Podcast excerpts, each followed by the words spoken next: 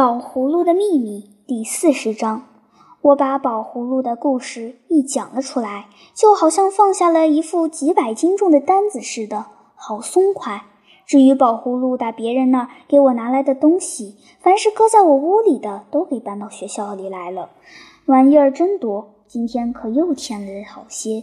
最引人注目的就是满墙上挂着的那种奖状和各种锦旗。原来宝葫芦都给拾掇了起来，陈列在我家里来了。这都得好好处理，都得想办法去归还原主。另外还有一些，例如宝葫芦给我拿来的那些钱，还有那些糖果点心什么的，那我可已经花掉吃掉了。我这就开了一张清单，准备照价偿还原主。可是原主都是些谁呢？怎么知道哪儿是打哪一家来的呢？这可真是一个问题。有的同学张登报招领，可是广告上怎么写呢？还有人主张到那些百货公司和合作社挨家问去。同志，请您查一查这儿丢了什么没有？丢了东西找我就是。这怕也不行。总之，还没有决定用哪一种办法。这是宝葫芦给我遗留下来的一个麻烦。还有一个麻烦，虽然没那么严重，可也不好对付。这就是同学们都乐意研究宝葫芦的故事，向我提出了许多问题。尤其是姚俊，他只要一有空就盯上了我，跟我讨论宝葫芦为什么会说话，为什么还会知道我心里想的是什么，为什么会去偷别人的东西，这是由于一种什么动力。那辆自行车打百货公司里面那么飞出来，要是撞上电线杆可怎么办？仅这些，同学们还把那个黄里透青的葫芦转来转去的仔细瞧着，想看看它究竟有什么宝器。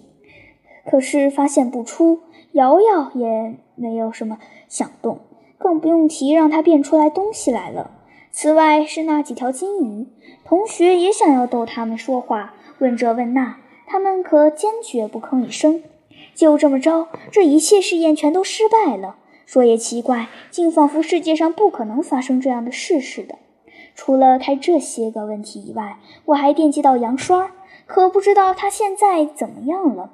他那么从他的学校里溜跑出来，我觉得我总也该负一部分责任。可那不是杨双吗？我忽然听见杨叔叔嚷：“快撵！哪儿呢？”哪儿呢？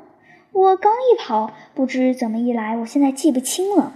我忽然睁开了眼睛，咦，怎么回事？你猜怎么回事？我发现我原来在床上睡觉呢。不错，我是在家里，我在我自己的床上躺着，只听见奶奶说话。瞧瞧你睡了那么久，杨双呢？我问奶奶，莫名其妙，杨双怎么了？他在哪儿呢？他在哪儿呢？他不是好好的待在他的学校里吗？怎么他没溜出来？